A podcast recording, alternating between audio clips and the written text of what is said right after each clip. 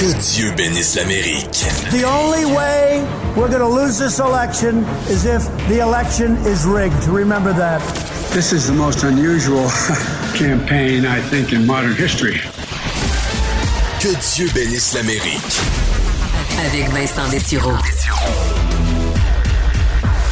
Cube Radio. Après quatre années de cirque aux États-Unis, à suivre jour après jour les euh, pitreries, dans certains cas, de Donald Trump, les choses ont changé cette semaine, le 20 janvier à midi. I, Joseph Robinette Biden Jr., do solemnly swear I, Joseph Robinette Biden Jr., do solemnly swear that I will faithfully execute that I will faithfully execute the office of President of the United States office of President of the United States and will, to the best of my ability, will, to the best of my ability, preserve, protect, and defend preserve, protect, and defend the Constitution of the United States. the Constitution of the United States. So help you God. So help me God. Congratulations, Mr. President. Et c'était fait. Euh, Joe Biden est devenu le 46e président des États-Unis. Pas de storm, euh, pas de grand complot, euh, pas de militaires qui ont procédé à une grande vague d'arrestations, comme le disaient les complotistes alimentés par Donald Trump. Tout s'est passé plutôt tranquillement, même honnêtement, la journée du 20 janvier, très calme. Pas d'incident majeur à signaler nulle part. Il faut dire que la présence de 25 000 militaires euh, aidait assurément. Le fait qu'il n'y ait pas de public euh, pas nécessairement cassé le- l'événement. Au contraire, euh, j'ai trouvé que c'était bien réussi euh, dans la symbolique, de bons textes, discours de Joe Biden qui s'est voulu rassembleur. Évidemment, là, j'ai l'air d'être un grand pro-Biden. C'est pas le cas. Évidemment, on analysait le cirque de Donald Trump avec sévérité parce que ça faisait pas de sens. Euh, Joe Biden, maintenant, va devoir prouver qu'il euh, est capable d'aider les États-Unis à sortir de, des nombreux problèmes qui l'affligent. Euh, mais il a commencé son travail très rapidement le soir même, le commençant à signer les décrets dans son bureau ovale fraîchement ben, redécoré, là, il faut dire redécoré. Monsieur Biden a 78 ans, ça paraît dans le bureau ovale. Pas beaucoup de, pas beaucoup de nouvel ameublement. Alors, euh, il est allé rechercher, entre autres, les vieux tapis de Bill Clinton dans les années 90, les vieux ri- rideaux de Bill Clinton, quelques bustes, un vieux divan fleuri, et euh, c'est ça. Ah bon, on verra. Peut-être que dans quatre ans, si Kamala Harris ou quelqu'un de plus jeune arrive au bureau ovale, ben, on aura peut-être un redé- une petite redécoration, quelque chose de sympathique, ça pourrait être le fun. Évidemment, ça, c'est que le visuel. Joe Biden a commencé son travail. On verra donc dans les prochaines semaines qu'est-ce que ça donne alors qu'il s'est attaqué dans les premiers jours Bon, évidemment, la situation de la pandémie qui était sa priorité numéro un. Alors, euh, distribuer des vaccins le plus possible, imposer le port du masque dans les édifices fédéraux. Alors, c'est arrivé euh, très rapidement. Je vous parlais de ces complotistes ça nous a quand même tous fait un peu sourire euh, le, mercredi. La panique et la, disons, la circonspection complète euh, dans le monde euh, de QAnon où tout ce qui était annoncé là, et avec tellement d'assurance quand tu écoutes certains preachers du mouvement QAnon qui disaient nous on n'avait rien compris c'est certain sûr à 100% que euh, c'est Donald Trump qui allait être investi là, euh, mercredi à midi. Il n'y a rien de ça qui s'est passé. Il n'y a pas eu de grandes arrestations. Mike Pence n'a pas été exécuté. Il n'y a rien de ça qui s'est passé. Tout est- s'est fait normalement. Joe Biden est arrivé au pouvoir. Mais euh, ça montrait, si vous avez parcouru pour le plaisir, mais en même temps, une fois qu'on a tous ri un bon coup sur les complotistes, on vit un peu triste parce que c'est beaucoup de problèmes sur de santé mentale et détresse dans des cas comme ça. Et on en voyait, je lisais beaucoup de commentaires de gens qui disaient Ça y est, merci, je suis rendu la risée générale de toute ma famille, tous mes amis. Parce que lui, dans les dernières semaines, envoyait un paquet de liens, évidemment, le réveillez-vous, les moutons et compagnie. Ben là, c'est lui le mouton, là. C'est lui le mouton. Tout un mouton à part ça. Et quand tu t'en rends compte et que là, tout le monde rit de toi, tes proches, tes amis, ça doit faire mal. Alors, euh, je sais que je voyais un psychologue qui disait, quand même avec justesse, si vous avez des proches qui sont là-dedans, et euh, disons des courriels, nous à l'émission, on en a reçu énormément, des, euh, des complotistes, euh, c'est peut-être un moment d'aller il y a peut-être une poignée pour les ramener un peu dans la réalité parce que beaucoup sont ébranlés. Il y en a qui se sont tout de suite trouvé une autre date en disant non, mais Trump, il est tout son terrain de golf en train de préparer la grande affaire qui s'en vient. Mais pour ceux qui ont compris un peu que c'était fait euh, rouler dans la farine, ben, c'est le temps de leur donner une chance. Et oui, ils méritent d'être qu'on rit d'eux un bon coup, là, mais après ça, on peut en revenir, essayer de les réintégrer dans la société. On les écœurera avec ça peut-être de temps en temps, mais euh, ça prend un certain courage aussi de dire parfait, je suis plié sur mon orgueil, je me suis fait emballer dans une histoire de complot sans queue ni tête, j'y ai cru dur comme fer, mais là, ça va, je reviens. Alors, il faut saluer quand même ce travail-là que font certains à revenir un peu parmi nous. Alors, il faut les accueillir si vous en avez euh, dans votre famille ou dans vos amis. Donne, Donnez-leur peut-être une chance parce que euh, dans certains cas, on les perd. Vous avez vu cette histoire euh, montrant que les complotistes, c'est pas juste aux États-Unis. Chez nous, arrestation d'un complotiste armé de 13 bombes tuyaux et d'une mitraillette avec 1000 balles. Un homme de la Mauricie complètement radicalisé par QAnon qui a l'impression euh, que, bon, que le monde est dirigé par euh, la cabale pédosatanique. Euh, voulait s'en aller dans le bois avec son fils, qui considère comme l'élu. Ça allait pas, là. Évidemment, il y a des problèmes de santé mentale derrière ça, mais faut rester vigilant sur ces, ces, phénomènes qui ont eu un dur, dur coup cette semaine. courte intro parce qu'on a une émission très chargée. Entre autres, on va parler de, des lettres entre présidents qui font partie de l'histoire un peu depuis une trentaine d'années. Quel genre de mots a pu laisser Donald Trump à euh, Joe Biden? On est bien curieux de voir ça. Et on a beaucoup parlé avec des gens de la chaire Raoul d'Endurant depuis le début de l'émission, différents experts de toutes les facettes de la politique américaine. Ben, on a le président et fondateur de la chaire Raoul d'Endurant aujourd'hui, exceptionnellement, pour parler un peu de tout ça, de tout ce qui se passe aux États-Unis et de l'arrivée en poste de Joe Biden. Vous écoutez Que Dieu bénisse l'Amérique avec Vincent Dessureau. C'est fou quand même ce qu'une semaine peut euh, faire comme changement euh, au niveau de l'actualité américaine. Euh, la semaine dernière, on se laissait se dire ben, c'est, c'est la fin de l'ère Trump et commence maintenant ben, les quatre années au pouvoir pour Joe Biden. Et bien hâte d'analyser tout ça avec notre collègue Luc La Liberté. Bonjour Luc.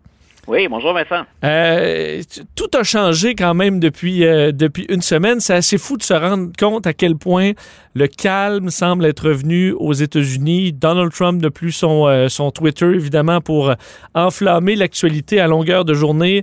Joe Biden, bon, je, gère le pays. On sent qu'il y a quelqu'un à bord. Le ton a changé, la forme a changé. Les points de presse, maintenant, on répond aux, journalistes dans une discussion qui se base quand même sur, sur quelque chose de factuel vraiment, euh, quand on parle d'une nouvelle ère, c'est le cas. Ben, écoute, c'était fascinant à observer pour nous de, ce côté-ci de la frontière. Tu référais à la salle de presse, par exemple, ou euh, à la, porte-parole de la Maison-Blanche. Euh, C'était intéressant de voir le climat dans lequel ça se fait. Moi, je pense que le ton va redevenir beaucoup plus vigoureux, mais la, première journée, euh, la, les première présence de la, nouvelle porte-parole de la Maison-Blanche, on avait l'impression de, vieux amis qui se retrouvaient. C'est comme, euh, enfin, on discute de quelque chose qui, a une prise dans le réel. on n'est pas nous insulter. Et il fallait voir, moi je pense que c'est une des images de la semaine, si l'on l'image de la semaine, le visage soulagé, hein, détendu d'Anthony Fassi qui dit, ben, c'est le fun de venir vous voir ici sans qu'on soit nécessairement discrédité ou que j'ai à contredire le, président. Anthony Fauci euh, a de la bizarre à cacher son sourire. Là. Il est soulagé. Ben euh, je pense que ça lui fait grand plaisir.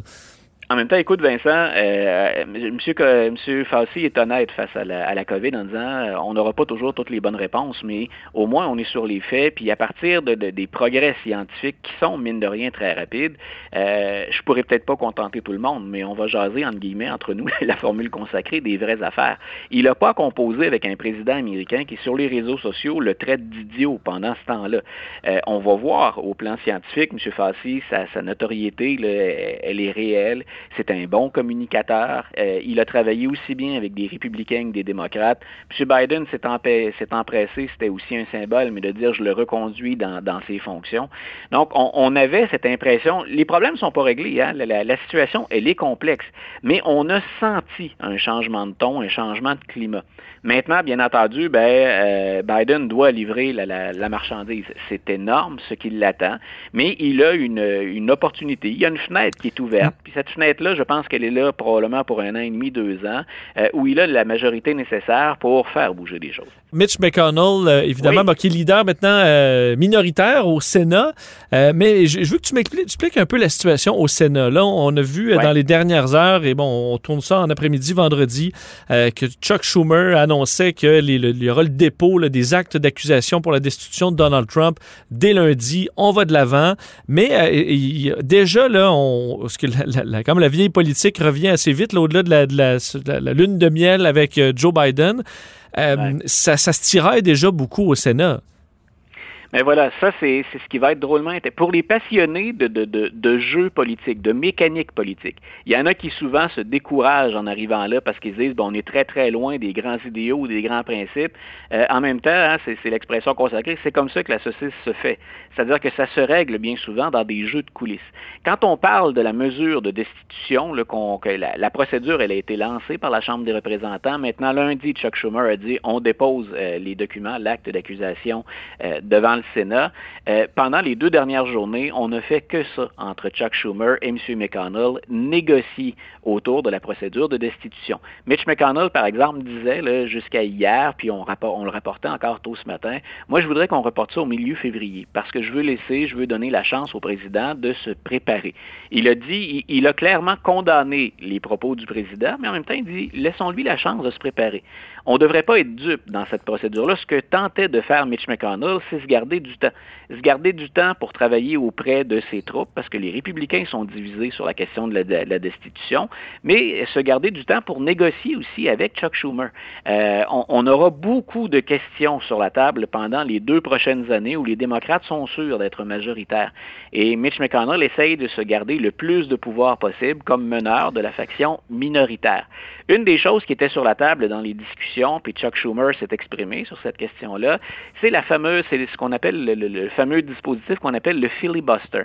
Il faut savoir que quand on prend des votes au Sénat, il y a certains votes qui se prennent à 50% plus 1. Donc, c'est là où on a dit depuis des semaines, si on est à 50-50, ben c'est Kamala Harris, qui est la vice-présidente, mais la présidente du Sénat, c'est elle qui va venir trancher. Mais ce n'est pas le cas pour toutes les procédures, et c'est complexe. Il y a certaines procédures pour lesquelles, quand on demande le vote, c'est pas le vote lui-même, mais quand on dit, ben, on clôture les discussions, puis on est prêt à passer au vote, il faut obtenir un vote de 60 sénateurs. Et c'est souvent là qu'on fait durer les conversations, tant et aussi longtemps qu'on n'obtient pas les 60 nécessaires pour ensuite euh, passer à un vote qui, lui, va être soumis aux 50 plus Donc, c'est ça le fameux filibuster. Là, c'est carrément ce qu'on appelle, on peut traduire ça peut-être par obstruction euh, parlementaire. c'est de l'obstruction, c'est de l'obstruction parlementaire. Et c'est certain que si on est dans la minorité, on veut préserver ça. Et c'est tout le problème. Quand les républicains sont majoritaires, la tentation est forte de recourir à ce qu'on appelle l'option nucléaire, de nuclear option. C'est-à-dire, on fait fi de cette règle-là, où on vote parce qu'on peut, on peut enlever cette règle-là, l'obstruction parlementaire, le filibuster, on peut retirer ça à 50 plus 1. Donc, les démocrates sont en position pour le mm. faire, tout comme les républicains étaient en position pour le faire. Donc, Chuck Schumer veut, bien sûr, pense aussi à ça. Il est majoritaire pour deux ans si les républicains regagnent le pouvoir dans deux ans, ils vont agir comment? Mais est-ce que c'est pas le temps dans. Oui, je comprends, mais le filibuster, là, euh, donc c'est, si on comprend, c'est des sénateurs qui vont parler, parler pendant des heures et des heures et des heures et des heures pour rien dire. Je pense que le record, c'est même plus de 24 heures pour juste paralyser les travaux. C'est un. Je comprends que c'est le dernier recours pour les, minoritaires là-dedans, mais c'est, un peu un cancer pour euh, faire avancer les choses. Rendu là, est-ce que la population ben est vraiment derrière un, un Chuck euh, Mitch McConnell qui veut absolument garder le filibuster?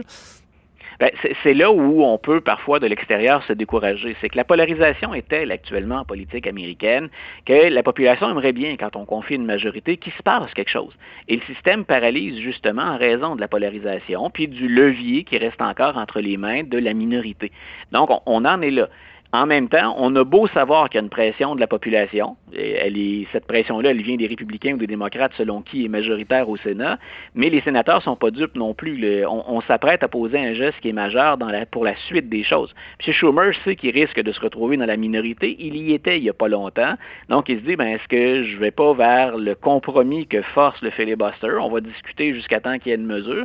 Euh, c'est ça qu'on soupèse ou qu'est-ce qu'on se donne en échange? Et la monnaie d'échange, et c'est comme ça qu'on en en est venu à parler de ce sujet-là. La monnaie d'échange, ce qu'on sous-entend depuis deux jours, c'est que Mitch McConnell a carrément dit si tu me donnes euh, le, le filibuster, si on le maintient, moi, je mets dans balance, je vais t'assurer qu'on destitue Donald Trump. Donc, pour Chuck Schumer, c'est un gros choix. Jusqu'où veut-on mm. aller dans la procédure de destitution? Jusqu'où est-ce qu'on tient à passer un message euh, sur, le, caractère absolument condamnable des propos et des gestes du président américain? Est-ce qu'on serait prêt à laisser le filibuster? Mais Luc, Ou est-ce qu'on négocie autre chose en même temps? Oui, ouais, parce qu'avec Chuck Schumer, je peux dire à Mitch, McConnell, moi, les limites, là, le, la destitution, on s'en fout. Là, nous, on rendu là, c'est plus votre problème. Et visiblement, Mitch McConnell souhaite ça, la destitution aussi. Là. Alors, euh, est-ce que sachant ça, que Mitch McConnell en arrière semble bien vouloir se débarrasser de Donald Trump, que cet argument euh, tombe en partie? Ben, ça dépend. Ça dépend toujours de ce qu'on a mis sur la table. Ce qui circule, c'est l'idée du filibuster. On sait que McConnell penche pour la destitution, mais en même temps, il, a à convaincre. Il faut, pour qu'on destitue Donald Trump, il faut qu'on ajoute aux 50 démocrates 17 républicains. Euh, et il y a peut-être de ces 17 républicains, il y en a un, un nombre. On est certain qu'il y en a un bon 5 ou 6 prêts à voter demain pour la destitution de Donald Trump. Qu'est-ce que j'offre aux autres, moi, comme leader républicain? Euh, qu'est-ce que j'offre à quelqu'un qui, dans sa circonscription, a des partisans de Trump? Qu'est-ce que je lui donne pour dire, euh, viens nous rejoindre du côté de la destitution? Donc, Mitch McConnell, actuellement, il négocie des deux côtés. Il négocie autant avec son groupe républicain qu'il négocie avec Chuck Schumer. Et je pense que c'était ça, hein, au, hmm. départ. L'idée de repousser ça au mois de février, c'est donnez-moi un peu de temps. Euh, puis, puis, en même temps, du temps, mais c'est de voir aussi comment va bouger l'opinion publique pendant cette, cette période-là. Chuck Schumer vient de mettre la pression sur Mitch McConnell. Ce qu'il lui a dit, c'est je suis pas fermé à la négociation, je suis pas fermé aux discussions. On peut continuer à le faire. Mais on passe à l'attaque lundi et les travaux pour la destitution, les discussions commenceraient, si l'échéancier est respecté, mardi 13 h, on commence à discuter de la destitution de Donald Trump.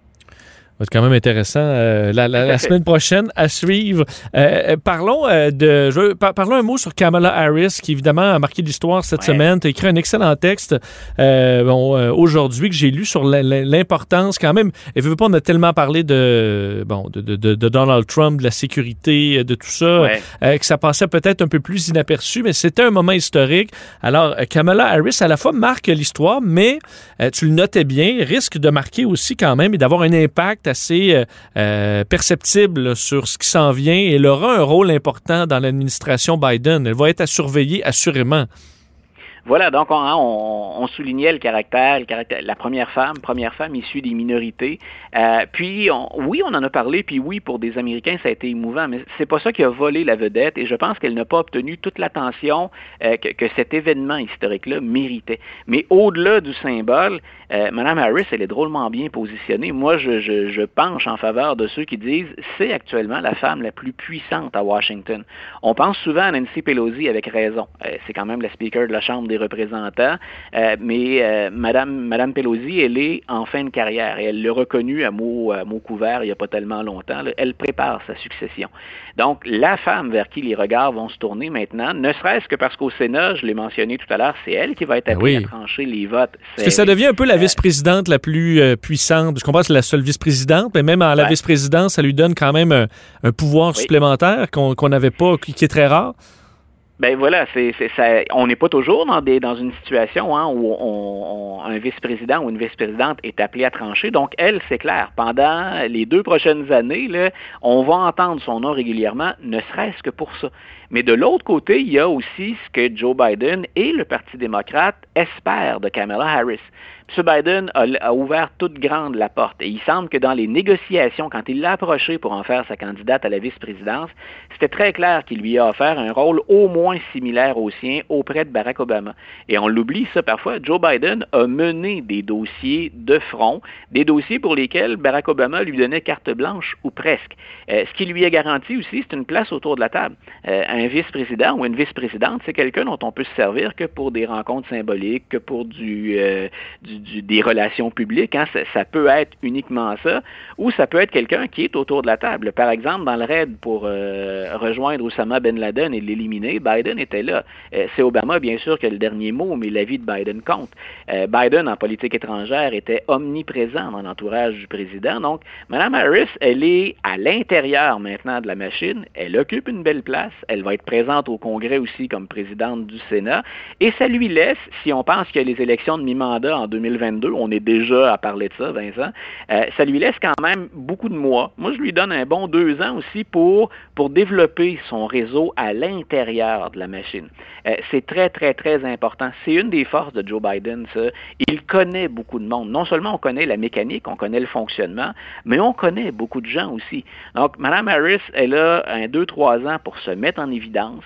Euh, elle est en même temps pas sur la ligne de front, c'est-à-dire que c'est Biden qui a la décision finale. Elle peut toujours se garder une petite partie pour se dissocier un peu du président si elle souhaite se mettre en évidence par la suite. Moi, ce que je vais surveiller, donc, j'ai aucun doute sur les compétences de, de, de, de Mme, euh, de Madame Harris. Elle, elle, a fait preuve, de, elle a démontré ses compétences-là de nombreuses reprises. Le seul petit hic que je me gardais pour Kamala Harris, c'est que sa campagne n'a jamais décollé, ou très, très peu. Là. Une phrase échappé dans un débat où elle avait provoqué Joe Biden, et là, on s'est tourné vers elle, et elle n'a pas profité de ce moment-là sous les projecteurs, puis finalement, elle a abandonné la course.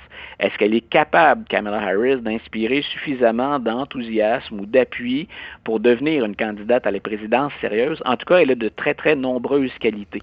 Et parfois, il y a des auditeurs ou des lecteurs qui nous disent, ben, vous revenez souvent avec la question raciale ou le fait que c'est une femme. Replacez-vous dans le contexte américain être une femme dans les hautes sphères du pouvoir, puis être une femme issue des minorités, c'est une carte politique aussi. On peut en jaser longtemps. Ça demeure, je pense, et ça confère un avantage à Mme Harris si elle sait bien en jouer. Parlons, euh, évidemment, on a, pu, on a pu analyser dans les derniers jours, c'est le, le, le, 20 janvier, comment tout ça s'est passé. Je veux quand même revenir, parce que là, on est à quelques jours après, on a eu le temps de décanter. Euh, ouais. Événement qui était très différent, euh, ce à quoi bon, on en a parlé dans les dernières semaines, qu'on a assisté à, à, certaines de ces investitures dans les dernières années. Euh, donc, le, la cérémonie, on, on, la connaît un peu. Est-ce qu'on a quand même réussi à, pré, à préserver euh, l'effet quand même wow de la cérémonie, alors qu'il y avait quand même moins de monde, il n'y avait pas de public on a installé ses drapeaux. Est-ce que quand même, que l'objectif de, tout ce cérémonial, c'est quand même d'avoir un, peu un effet de, de que c'est plus grand que nature. Et à mon avis, ça aide beaucoup euh, la présidence par la suite et ça fait souvent un petit effet rassembleur qui dure un certain temps, mais favorise peut-être un peu la lune de miel. Est-ce que malgré tout, on a quand même réussi à préserver ça en partie euh, malgré tout ce qui se passait, la pandémie et la sécurité? Moi, je pense que oui, je pense qu'on a fignolé le scénario jusque dans les, les, moindres détails. Euh, suffisait de voir la complicité, par exemple. Il y a bien sûr Joe Biden, et je reviendrai aussi sur quelques invités ou quelques discours. Il y a bien sûr la, présence de Joe Biden, mais il fallait voir euh, le, soulagement qui était perceptible chez les politiciens des deux camps, ceux qui étaient derrière Joe Biden. Euh, bien sûr, hein, nous, on trouve que ça fait parfois organiser avec le gars des vues, mais on pense à l'image qu'on envoie à tout le pays, mais euh, à la planète entière, qui, les États-Unis demeurent euh, une des deux, trois grandes puissances dans les joueurs déterminants. De voir George W. Bush blaguer avec Mme Obama ou avec Clinton, de voir des gens qui ont défendu des plateformes, des idées, des stratégies très, très différentes, se réunir. Mike Pence qui était là, euh, on, on l'a vu, Mike Pence, en conversation sympathique avec d'autres, alors qu'on termine une période qui était terriblement difficile. Euh, ben, moi, on voyait quand, quand Lady Gaga chantait l'hymne national, euh, c'était directement juste à côté de, de, de, de Mike Pence voilà. et il appréciait voilà. le moment. là il y avait ça. Il y a, moi, je pense que Joe Biden, euh, et, je l'ai écrit plus tôt cette semaine, si c'est pas le, le, le, plus brillant des orateurs aux États-Unis, je pense qu'il a appuyé sur tous les bons thèmes cette semaine. Il a touché à toutes les questions principales euh, sans jamais donner de faux espoirs. Des faux espoirs dans le sens nos problèmes sont pas si graves que ça. Euh, il a mis la table puis il a confronté les, les, les sujets. Moi, je, je, pense que le discours de M. Biden, associé à celui de cette jeune poétesse noire, hein, Amanda Gorman, extraordinaire oui. Oui, donc je, je pense qu'on euh, je, je, pense qu'on lançait de très très bons messages, mais des messages qui étaient réalistes. Et ce que j'ai aimé de ce message-là, euh, c'est, écoutez, on n'a pas besoin d'une révolution pour jeter le pays à terre il faut continuer à parfaire, à améliorer. Et quand on fait l'histoire américaine, là, et, et, ça, là, je suis plus sur mon terrain de jeu encore, euh, regardons depuis le début, des crises, on n'en est pas à la première, celle-là est particulièrement grave, mais le pays a toujours su avancer malgré ses faiblesses et malgré lacunes. Et c'est un peu le message qu'on a lancé. Donc, on a dit cette semaine, ben, le, titre du discours d'ailleurs de la, jeune poétesse, c'était The Hill We Climb, hein, la, montagne dont on fait l'ascension, la montagne qu'on grimpe. Ben, continuons de monter. On n'était pas au sommet. Donc, continuons de, de le faire. Euh, alors, moi, j'ai bien aimé cette cérémonie-là. Puis le fait qu'on voit que les institutions dans lesquelles on a toujours cru, puis qu'on s'est engagé à défendre, mais qu'elles aient, survécu à ça. Euh, les, attaques, les propos, le comportement de Donald Trump, au-delà des affiliations politiques, il y a plein de gens qui se sont dit est-ce que le système peut résister à ça? Le système a montré des imperfections, il a, a montré des, parts de, de, flou, ce que moi j'appelle des zones d'ombre dans le fonctionnement, dans la précision de la définition de certains pouvoirs ou des, des limites du président, par exemple. Mais ce système-là a tenu le coup. Il faut s'assurer maintenant de colmater les brèches, mais c'était, quelque part une victoire de ce système-là que les Américains ont implanté il y a plus de deux siècles. Mais à suivre, on aura euh, les prochaines années pour, euh, pour juger de ce travail qui commence alors que Joe Biden a commencé assez intensément avec en multipliant les décrets. Euh, ça, il y a beaucoup, beaucoup, beaucoup de, de, chemin à faire en pleine pandémie pour Joe Biden. Luc, merci infiniment. On se reparle la semaine prochaine. Un grand plaisir, Vincent. Bonne fin de semaine, tout le monde. Salut.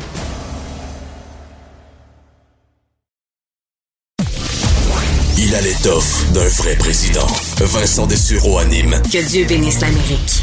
Depuis le début euh, de, du, podcast, on, euh, a un allié euh, numéro un et ça a été la chaire, bon, la, la, chaire Raoul d'Endurant, qui nous ont, avec qui on a parlé là, sur, avec plein d'experts dans différentes facettes de ce, qui se passe dans l'actualité américaine. Je pense que ça a permis de prévoir les là, dans certains cas et de vraiment comprendre qu'est-ce qui se passait euh, chez nos voisins du Sud. Et je suis très content aujourd'hui de recevoir le professeur titulaire de sciences politiques et le président de l'Observatoire sur les États-Unis et fondateur de cette chaire, Raoul Dandurand, l'Université du Québec à Montréal, Charles-Philippe David, euh, qui est en ligne. Monsieur David, bonjour. Bonjour à vous. Euh, très heureux de vous parler alors qu'on commence cette, euh, cette nouvelle ère euh, aux États-Unis avec un tout autre ton. et on a vu, peut-être commencer, parce que bon, Joe Biden, évidemment, commence sa, sa, présidence. on a clairement vu que son point numéro un, c'était la pandémie. Est-ce que c'est vraiment ce qui est... tout, tout peut attendre comparé à la pandémie dans l'horaire de Joe Biden présentement? Ben, c'est certain que ça va occuper euh, la plus grande partie de son, euh, de son, de son emploi du temps. Ça, c'est, sûr.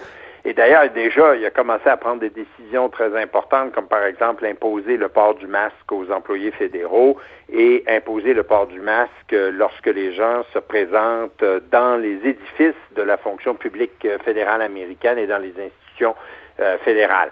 Marquez que vous allez me dire ça, ça couvre pas la totalité du territoire américain c'est un début. Lui-même portant le masque et euh, tout euh, ses, euh, ben, la vice-présidente aussi et tous ses conseillers portant le masque, eh ben, ça, ça détonne, hein, ça tranche complètement avec l'attitude de Donald Trump qui était ben, plutôt de ne pas le porter évidemment, puis de dire que c'était pas très important finalement de porter le masque. 400 000 morts plus tard, je pense que la preuve est faite que c'est quand même quelque chose d'important à faire.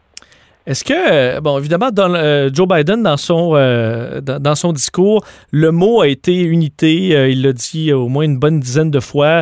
Est-ce que, par contre, quand on veut faire de réels changements, et la liste des choses à faire pour Joe Biden, elle est longue, même s'il a déjà enfilé les décrets, c'est beau, l'unité sur papier. Est-ce que c'est possible pour Joe Biden de conserver cette unité-là en faisant de réels changements? Je comprends que là, il est, les démocrates contrôlent, contrôlent le Sénat. C'est plus facile pour lui. Mais est-ce qu'à un moment donné, il va devoir piler sur quelques pieds et ce ton-là risque de changer? Non, ce ne sera pas facile. Hein? Euh, ça, je pense que de toute façon, il doit être bien, bien conscient que sa tâche est très ingrate. Vraiment, elle est euh, l'ambition de changer euh, complètement le cours des dernières années. C'est une mission redoutable. Oui, vous avez raison, les fractures euh, sont énormes actuellement, euh, non seulement dans la vie politique américaine, mais au sein même de la société américaine. Euh, comment va-t-il pouvoir surmonter ça? je ne le sais pas. c'est sûr que Biden a des talents certains d'empathie, de sincérité et de compromis que n'avait pas son prédécesseur, ça c'est clair. Donc, ça, ça va aider. Le fait aussi que tous les Américains, au fond, font face à, plusieurs crises en même temps, peut peut-être finir par faire entendre raison à une majorité d'entre eux. et je pense que, vous avez raison, je pense qu'il va devoir serrer la vis. Euh, et un des domaines dans lequel je m'attends à ce qu'on euh, serre la vis, c'est euh, le débat, ce qui est permis de dire et de faire dans le débat public.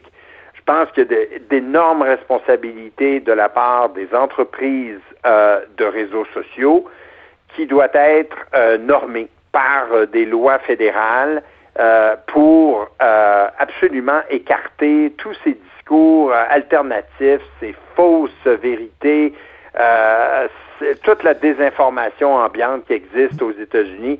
Euh, c'est quelque chose qui nous affecte aussi, hein. Et je pense que ça, faut, faut regarder absolument ça de plus près. Puis, je termine là-dessus. Euh, attendez-vous à ce qu'il y ait des peines sévères contre contre les émeutiers qui, qui, qui, ont attaqué le Capitole le 6 janvier dernier. Attendez-vous à ce que il y ait pas mal de gens qui soient mis en accusation et, traduit en justice. Il n'y aura pas de, pas, de passe-droit pour ces gens-là. D'ailleurs, même, même du coup, en raison aussi de la mort d'un policier, on a l'impression que les enquêteurs ont le couteau entre les dents. Et on, il y aura donc des peines très sévères pour ces gens-là. Oui, puis j'ajoute une autre chose que je pense qu'il ne faut pas passer sous silence. Euh, Donald Trump euh, a quitté. Euh, c'est la seule fois que je prononcerai son nom. C'est correct. et son taux de popularité, j'appellerais presque d'impopularité, est au plus bas de toutes les années qu'il aura passé à la Maison-Blanche. On est autour de 30% Donc, ça veut dire quelque chose, ça. Ça veut dire que même les partisans euh, de l'ancien président, je pense, ont réalisé quand même que ce qui s'est passé le 6 janvier a dépassé les bornes a franchi euh, une ligne qui, qui même pour probablement plusieurs de ces gens-là euh, est inacceptable. Alors je pense qu'il y a quand même, malgré évidemment, bon, le fait que c'est une société très divisée, puis on réglera pas le problème demain du suprémacisme, de l'extrémisme, euh, ni du terrorisme domestique. il, reste quand même que peut-être Biden peut arriver à exploiter le fait que là, ils ont eu une sacrée euh, trouille, une sacrée leçon là, le 6 janvier. Est-ce qu'un des éléments quand même qui a eu le plus d'impact, euh, ça, demeure la suspension de Twitter? Parce que euh, j'ai l'impression, moi, le 20 janvier, pendant l'investiture, en temps normal, on aurait attendu quel tweet là, en direct d'Air Force One Trump aurait pu sortir comme euh, pour, pour mettre le feu, que dans les heures qui ont suivi, il aurait fait la même chose, qu'il aurait commenté les décrets que Joe Biden aurait fait. et tout ça, cette tempête-là, ce cirque s'est complètement arrêté. Est-ce que ce, calme-là qu'on connaît depuis le, le 20 janvier, en fait, on le connaît depuis que Twitter a coupé le sifflet euh, à l'ancien président. Vous avez raison. Euh, je pense qu'il euh, ne faut pas exagérer la puissance qu'aura eu l'ancien président. il a été un élément extraordinairement perturbateur de la société américaine, mais peut-être les gens vont découvrir qu'il y a un après. Et que l'après, peut-être, n'est pas si pire et finalement euh, sert bien leurs intérêts. Quand euh, l'administration Biden va se mettre à envoyer des chèques de 2000 dollars aux Américains hmm. pour, leur venir en aide, pariez-vous que la plupart vont dire mais quelle bonne idée? Je ne suis pas sûr que euh, ce qui s'est passé dans les quatre dernières années, ce soit annonciateur de ce qui va se passer dans les quatre prochaines. Je, je crois que la, encore une fois, euh, l'effet de, Twitter, comme, vous dites, euh, de Trump, euh, va peut-être s'estomper parce que lui-même n'est plus président des États-Unis et que il n'aura peut-être plus l'auditoire qu'on aura connu avec lui. Maintenant, en même temps que je dis ça, je reconnais qu'il peut rebondir. Hein.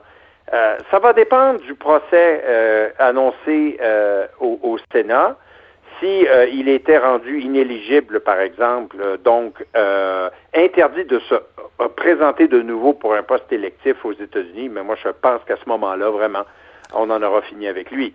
Mais euh, faut voir, hein, ça va se produire comme ça. je suis sûr qu'il y aura encore des surprises. Avant de, parler de, de, Biden, encore un mot sur, sur, bon, justement ces procédures de destitution. il y avait des débats là, cette semaine. Est-ce qu'on fait ça au mois de février? Est-ce qu'on attend un peu pour laisser? Là, je comprenais que M. McConnell offrait un deux semaines aux, avocats de Donald Trump pour, pour s'y préparer. J'ai l'impression quand même que ben, Joe Biden doit avoir hâte de passer à autre chose. mais est-ce que le Sénat sera capable d'avancer dans un, disons, un horaire mixte où on juge l'ancien président, où on avance tous les dossiers qu'il y a à, avancer rapidement? Est-ce que le Sénat va être capable de prendre cette, euh, cette charge-là et que ça avance malgré tout? C'est une très bonne question. Euh, ce que vous dites, c'est ce que Joe Biden d'ailleurs souhaite. Le président Biden demande euh, vraiment au Sénat de partager également son temps entre les projets de l'administration Biden, à commencer d'ailleurs par la ratification de toutes les nombreuses nominations qui traînent hein, pour former son gouvernement, pour désigner ses secrétaires, qu'on appelle ici ministres, alors ça, c'est quand même quelque chose de très urgent. Si vous voulez faire fonctionner votre gouvernement et aller de l'avant avec votre programme, il vous faut quand même vos, euh, euh, vos représentants dans tous les ministères. Alors, euh, ça, c'est un travail très, très urgent que doit faire le Sénat. Donc oui, il va falloir qu'il y ait une attribution égale de tâches entre servir l'administration Biden quand même et puis, et puis procéder avec, avec le procès de, de Trump. Ce que je crains, c'est que lorsque ce, et si ce procès commence, comme je pense que ce sera le cas, euh, pariez-vous, ça va retenir toute l'attention des médias? Autrement dit, euh, le Sénat, moi, je, pense qu'en théorie, ils vont peut-être vouloir euh, partager leur temps, mais moi, je pense pas que l'attention médiatique va leur permettre beaucoup d'être épargnés de, toute l'attention, toute la pression qu'ils vont recevoir sur souvenez en février dernier quand même, hein, les transmissions en direct euh, des procédures, je pense que ça va être quelque chose. Euh, Joe Biden euh, veut rebâtir ses alliances qui ont été usées, mises à mal par, par Donald Trump. Euh, bon, on l'a vu, on fait partie des privilégiés. Le, Justin Trudeau, du moins, qui est, le, qui est, le, premier à recevoir un appel de Joe Biden. Normalement, le président va se lancer dans certains voyages à l'international qui sont rendus beaucoup plus complexes ou même impossibles pour un certain temps avec la, avec la COVID. Il faudra voir aussi avec ces grands voyages-là, ça peut peut-être être épuisant pour un, un homme à l'âge vénérable comme Joe Biden. Euh, ce chantier-là euh, international, est-ce qu'il sera difficile pour Joe Biden? À quoi on s'attend euh, de lui pour les prochains mois à ce niveau-là? Ben, il a dit que le mois de février, ça s'en vient vite, servirait à redorer le blason des États-Unis dans le monde. ce que ça veut dire concrètement, je pense, c'est deux choses. Oui, en effet, il va envisager son premier voyage à l'étranger quand même. Je pense que c'est pas interdit de penser qu'il a assez de, protection et de mesures en place pour, pour effectuer un tel voyage. Ce sera peut-être ici. La question, c'est de savoir où, en fait. Est-ce que ça va être au Canada? Ça va être en Europe? Euh, euh, ça, c'est pas c'est pas du tout certain. On ne sait pas où. Ben, Ottawa, c'est moins loin, puis il n'y a, pas de, a pas de décalage horaire. Exactement. C'est bien. C'est facile. il peut aller au Mexique aussi, alors. C'est vrai, tout à fait. Euh, pour, pour, euh, pour, euh, pour rappel à, tout le monde, Trump lui avait décidé, avait choisi d'aller en Arabie Saoudite comme premier pays qu'il avait hmm. visité. Vous voyez un peu les choix. c'est pas mal différent. La deuxième chose, cependant, que Biden va faire, c'est simplement aussi de prendre beaucoup de décisions qui vont influencer lourdement l'orientation de la politique étrangère américaine. Et il a déjà commencé par décret présidentiel, rejoindre, renouer avec, par exemple, l'Organisation mondiale de la santé, ramener les États-Unis dans le traité de Paris sur l'environnement. Euh, c'est quand même des décisions, il y en aura d'autres, qui vont euh, euh, renverser la vapeur par, face ou suite aux décisions du président précédent. Donc, je pense que dans les faits, il n'a pas besoin de voyager pour changer l'allure et l'orientation de la politique étrangère américaine. Euh, on est allé à l'étranger. Revenons vraiment au plus près de Joe Biden, son, son propre parti. Euh, là, avec bon, tout ce qui s'est passé entourant euh, Donald Trump, c'est un peu, je pense, unifier, unifier les forces, à tempérer un peu l'extrême gauche du, du, du, du, parti. Là, les choses vont peut-être changer. ça va commencer à taper du pied, vu que bon, les démocrates mènent au Sénat, peuvent faire avancer leur dossier plus rapidement.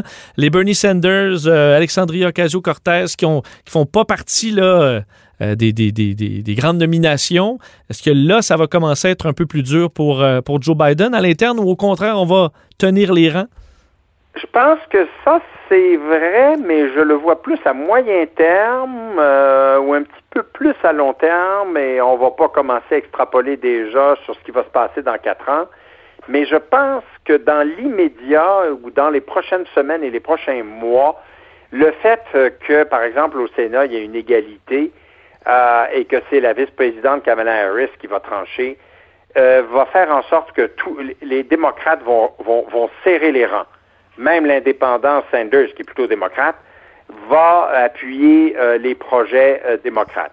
Je m'attends à ce que pendant un certain temps, la volonté de continuer de s'opposer aux républicains et de permettre à Joe Biden de réussir tout de même à lancer correctement sa présidence vont probablement rallier la plupart, la grande majorité des démocrates.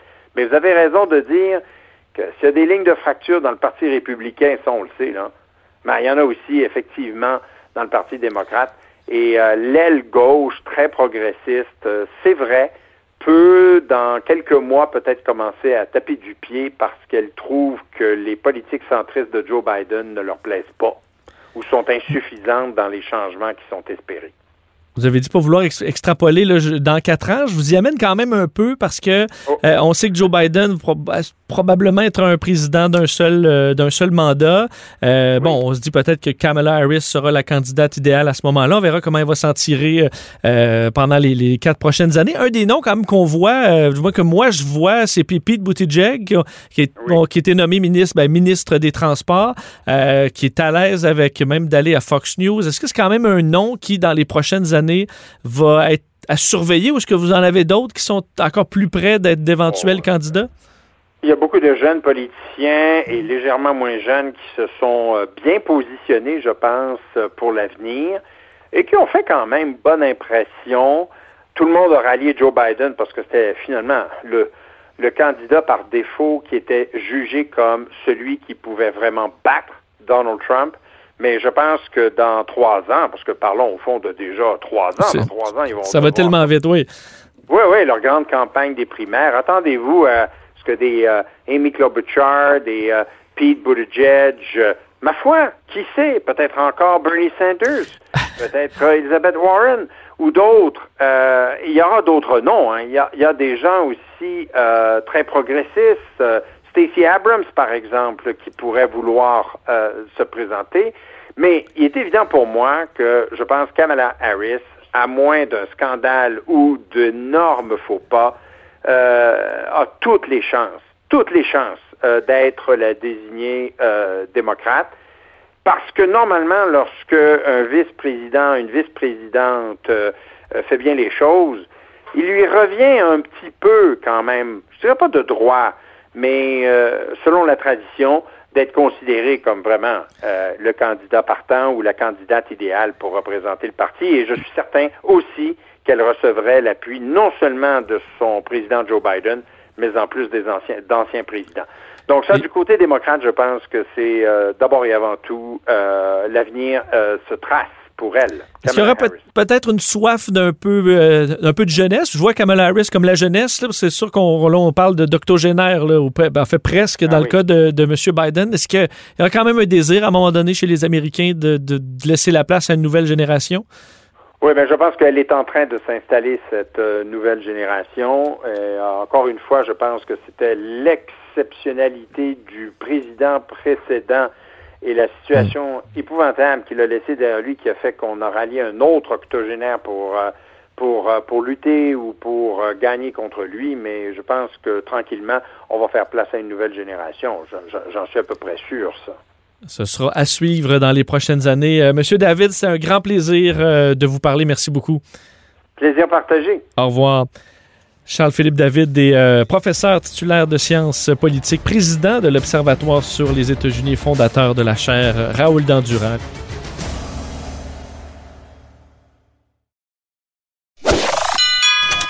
Si la Maison Blanche était à vendre, ça ferait longtemps qu'il l'aurait achetée. Vous écoutez Que Dieu bénisse l'Amérique avec Vincent Dessureau. On a pu voir lors de la cérémonie d'investiture trois présidents, euh, un à côté de l'autre, Barack Obama, Bill Clinton et George W. Bush. Si euh, la santé de Jimmy Carter avait pu lui permettre d'être présent cette semaine, euh, ben il aurait été là. On sait qu'il l'a dit d'ailleurs lui-même à Joe Biden via via téléphone.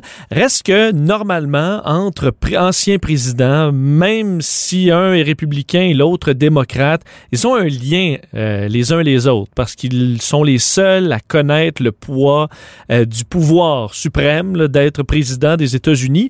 Euh, donc, en général, ils ont un lien, des liens même amicaux et une tradition qui existe depuis pas si longtemps, mais qui existe quand même, c'est le mot. Laisser une lettre, un petit mot à son successeur, quelque part, donc dans le, bureau ovale ou dans le, le Resolute Desk. Et euh, cette tradition, on se demandait si Donald Trump allait bon, éliminer cette tradition comme bien d'autres. Finalement, Il a laissé un mot à Joe Biden. On sait que Joe Biden n'a pas révélé le contenu de cette lettre-là, disant simplement qu'elle avait été euh, généreuse. Si ça a été un message généreux on verra. On le saura euh, euh, un jour lorsque les archives nationales ou lorsque Joe Biden lui-même aura l'autorisation euh, par Donald Trump peut-être de publier ce, qui se retrouvait dans ce mot-là. C'est intéressant de voir donc, même si Donald Trump ne respectait presque aucune convention, mais ça, il l'a il l'a fait. Il a laissé un message, comme il avait reçu un message de Barack Obama lors de la passation des pouvoirs. C'est quand même intéressant, toujours fascinant un peu de voir cette camaraderie, ce, ce passage, cette transition d'un président à l'autre. Et je vous disais c'était une, quand même une récente euh, tradition. Ça remonte à peine à trois décennies, une trentaine d'années. En fait, le, premier mot de ce genre connu, c'est entre Ronald Reagan et euh, George Bush père. En 1989, donc le 20 janvier 1989, Ronald Reagan, après deux mandats, donc il ne pouvait plus se représenter, euh, laissait la place à son ancien vice-président George H.W. Bush. Et il lui avait écrit un petit mot, euh, donc avec une, un dessin comique, enfantin, d'un éléphant qui se fait, qui, qui, est sous plusieurs dindes qui, le, qui, qui lui marche dessus. Euh, c'était écrit donc, entre autres, nous... Euh, euh, bon, que nous partageons bon, des, de, beaux souvenirs. L'éditeur qui va se, souvenir des, des, moments passés avec lui, qu'il sera dans ses prières. que Dieu vous bénisse, vous et Barbara. donc, il allait s'ennuyer de leur lunch les jeudis et qu'il lui souhaite le meilleur. Alors ça, c'était le premier mot. Quatre ans plus tard, quand même un scénario bien différent, alors que George Bush perd ses élections, de sorte qu'il n'est pas réélu. George Bush, lui, n'a pas quitté dans la gloire après huit ans, a perdu son élection, alors doit laisser la place à celui qui l'a battu, Bill Clinton. Est-ce qu'il allait passer par-dessus son orgueil? Oui, même de belle façon. George euh, Bush père qui avait laissé donc un, mot lui-même à, euh, Bill Clinton pour, euh, pour lui souhaiter le meilleur. Il avait d'ailleurs écrit Je vous souhaite du bonheur. ici, donc, on comprend dans la Maison Blanche, il y aura des temps difficiles, souvent encore plus difficiles en raison de critiques que vous ne trouverez pas justes. Je ne suis pas le meilleur pour donner des conseils, mais ne laissez pas ces critiques vous décourager et vous pousser en dehors de votre chemin. Et cette phrase qui est quand même passée à l'histoire, votre succès maintenant est le succès du pays. Your success now is our country's success. Et je pousse pour vous. Bonne chance, George. Alors c'est un peu ce, tellement ce, ce côté gentleman euh, bon perdant, faut dire, qui laissait place euh, à quelque chose de plus grand, laissant un beau message à Bill Clinton. C'est un peu ça qui a vraiment donné le ton à une, euh, une sorte de, transition. D'ailleurs, avec le temps, on a obtenu un peu les, les, messages qui ont été faits à travers les différentes époques. D'ailleurs, je vous lis celui que Bill Clinton a laissé par la suite à George W. Bush. Bill Clinton avait bon, fait ses huit ans. Euh, mais laissait quand même la place à quelqu'un du Parti républicain, donc pas de son parti, un adversaire. Et il écrit ceci. Cher Georges, Aujourd'hui, vous vous engagez dans la plus grande entreprise avec le plus grand honneur qu'il peut être donné à un citoyen américain de connaître. Comme moi, vous avez l'insigne bonheur de diriger notre pays à un moment de changement profond et largement positif quand de vieilles questions, non seulement sur le rôle du gouvernement, mais aussi sur la nature même de notre pays, attendent de nouvelles réponses. Vous dirigerez, vous dirigez un peuple fier, honorable et bon. À compter de ce jour, vous êtes notre président à tous. Je vous salue et vous souhaite succès et beaucoup de bonheur. Les fardeaux qui pèsent sur vos épaules sont lourds, mais souvent exagérés. La simple joie de faire ce que vous estimez être juste est indicible.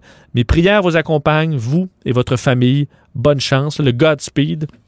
Cordialement vôtre, Bill. Et la lettre suivante, ben, euh, c'est évidemment George Bush à Barack Obama. Il faut dire que cette transition-là est importante parce que, euh, ben, encore une fois, c'est entre deux parties et parce que les deux sont devenus des amis. La famille Bush est devenue vraiment amie avec la famille euh, Obama. On l'a vu dans les événements qui ont suivi, des événements publics. On l'a vu encore à l'investiture, les deux hommes qui s'aiment bien. George Bush avait écrit ceci à Barack Obama. Cher Barack, je vous félicite d'être notre président. Vous venez d'entamer un chapitre fantastique de votre vie. Très peu de gens ont l'honneur de connaître la responsabilité que vous ressentez maintenant. Très peu connaissent l'exaltation de ce moment et les défis que vous rencontrerez. Il y aura des, mouvements, des moments éprouvants, les détracteurs rageront, vos amis vous décevront. Mais vous aurez un Dieu tout-puissant pour vous réconforter, une famille qui vous aime et un pays qui vous soutient, comme je le fais aussi. Quoi qu'il arrive, vous serez inspiré par le caractère et la compassion du peuple dont vous êtes maintenant le dirigeant. Que Dieu vous bénisse.